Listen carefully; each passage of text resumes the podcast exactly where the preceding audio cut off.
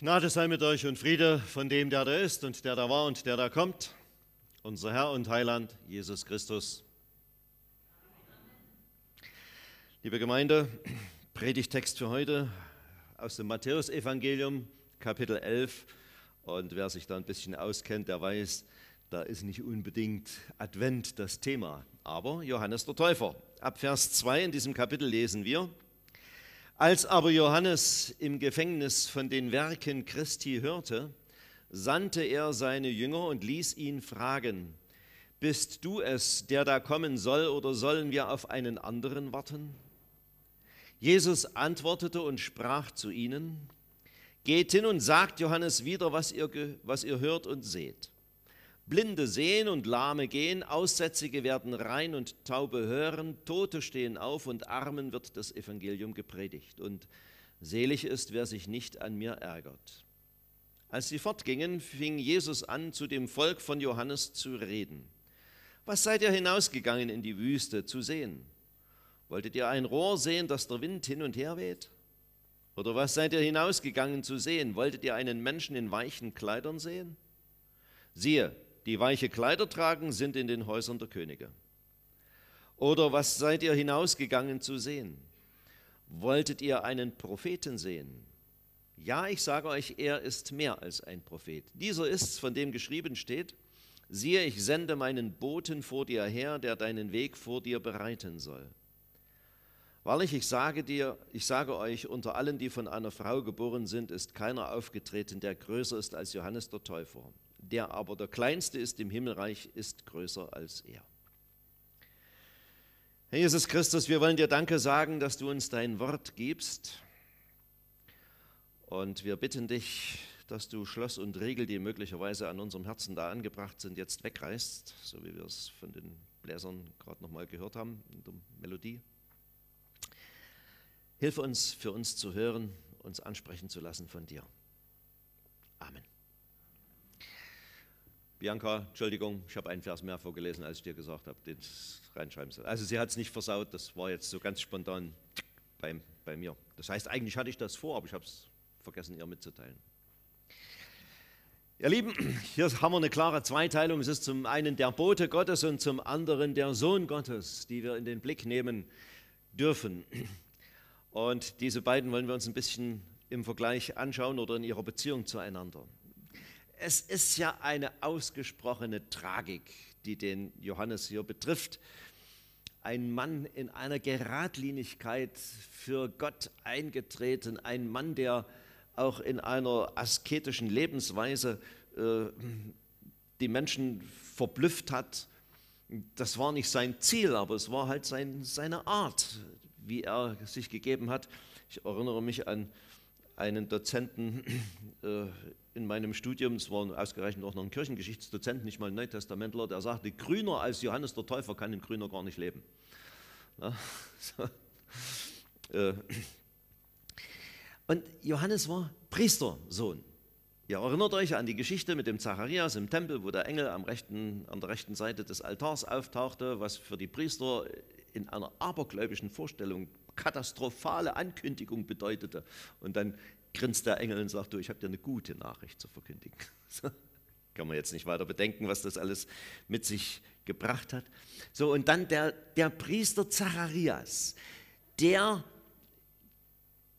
nach dem Wort des Maleachi, ja wie kaum ein anderer als Priester eben berufen war, die Lehre zu bewahren. Und der hätte wissen müssen, was da alles im Wort Gottes drinsteckt und was Gottes Möglichkeiten sind, der aus Unglauben heraus eine Erwiderung gibt, dafür für die Zeit der Schwangerschaft seiner Frau ein Schloss vors Maul bekommt. Äh, und Johannes als Sohn eines Priesters war ja wiederum prädestiniert, also vorherbestimmt für den Priesterdienst. Dass er ihn nicht angetreten hat, das hängt mit seiner besonderen Berufung zusammen. Aber vom Vater her ist er von Kindesbeinen an im Wort unterwiesen worden und auf den Dienst vorbereitet worden.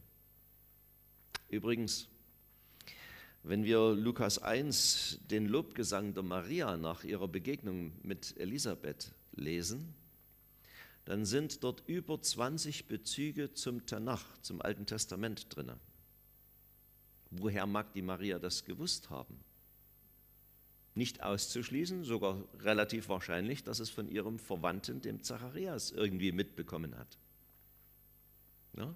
So, und der Johannes, der ist im Wort richtig gegründet. Also seine Worte, seine Lippen haben in der Tat die Lehre bewahrt. Malachi 2, Vers 7 steht das.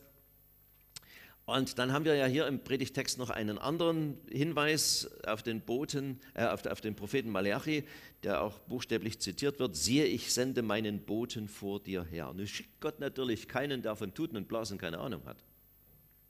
Ist ja völlig klar.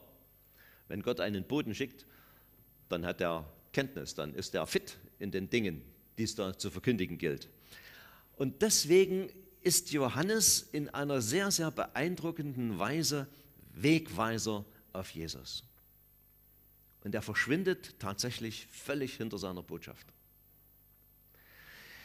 Wir haben im Johannesevangelium beispielsweise diesen Satz von Johannes, dass er sagt, dieser ist's, von dem ich gesagt habe, nach mir kommt einer, der vor mir gewesen ist. Nach mir kommt einer, der vor mir gewesen ist.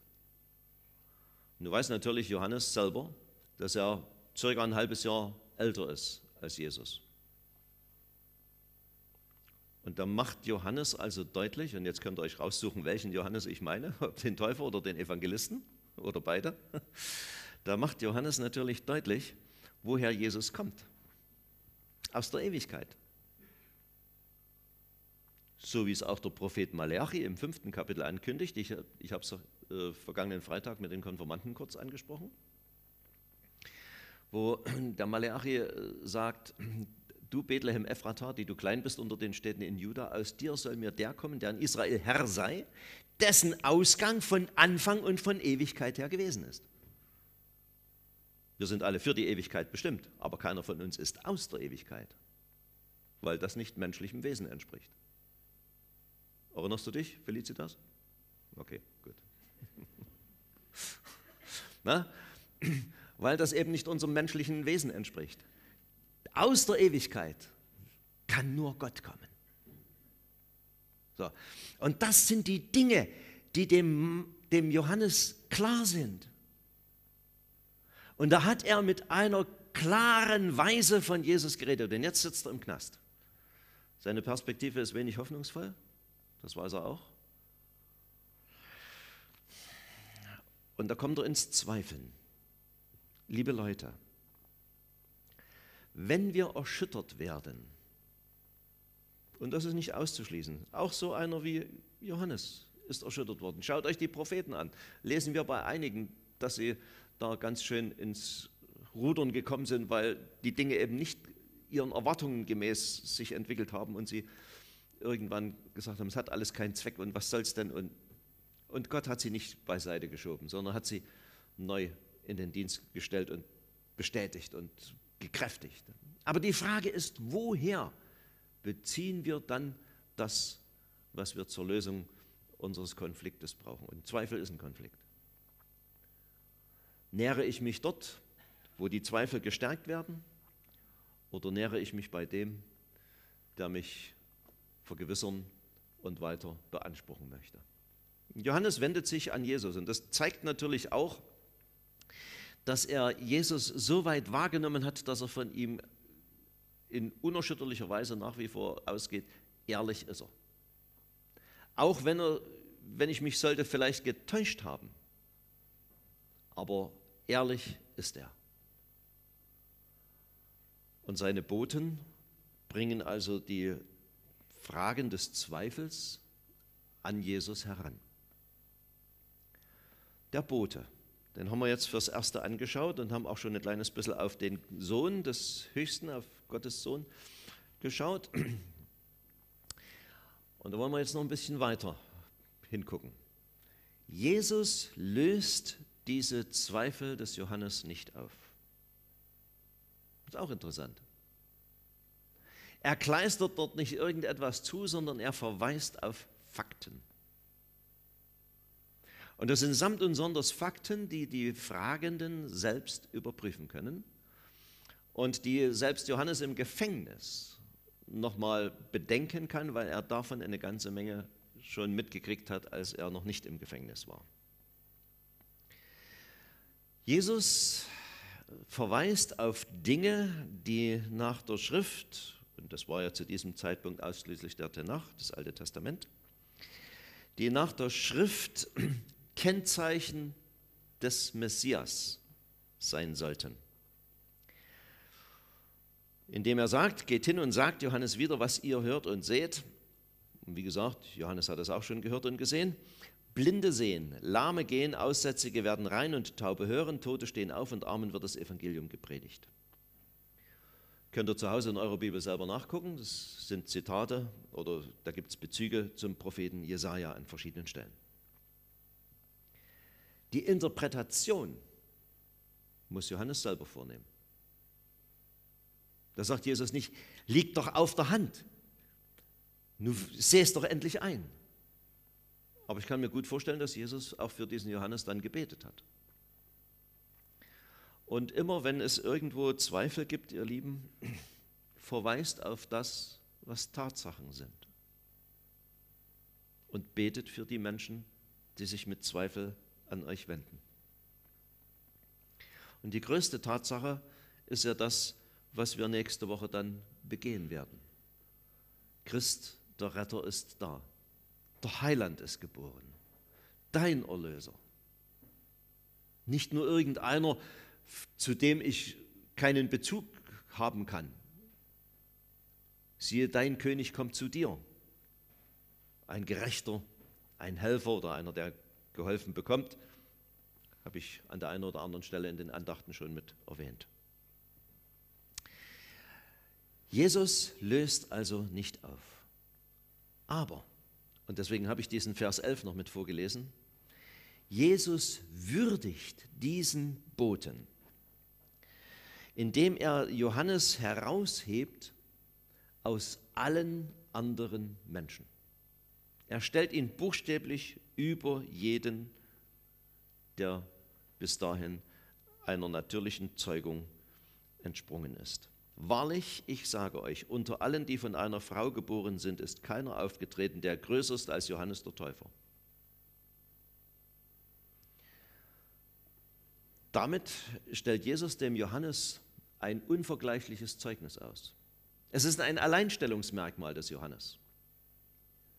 Er ist konkurrenzlos in den Augen von Jesus. Und das als der bescheidene, durchaus in gewisser Weise spektakulär lebende. Also ich möchte die Designerklamotten des Johannes nicht anziehen, Kamelhaarmantel und seine Ernährungsgewohnheiten, Heuschrecken, lässt mir auch nicht unbedingt eine Pfütze auf der Zunge entstehen. Aber Jesus wertet ihn unglaublich auf.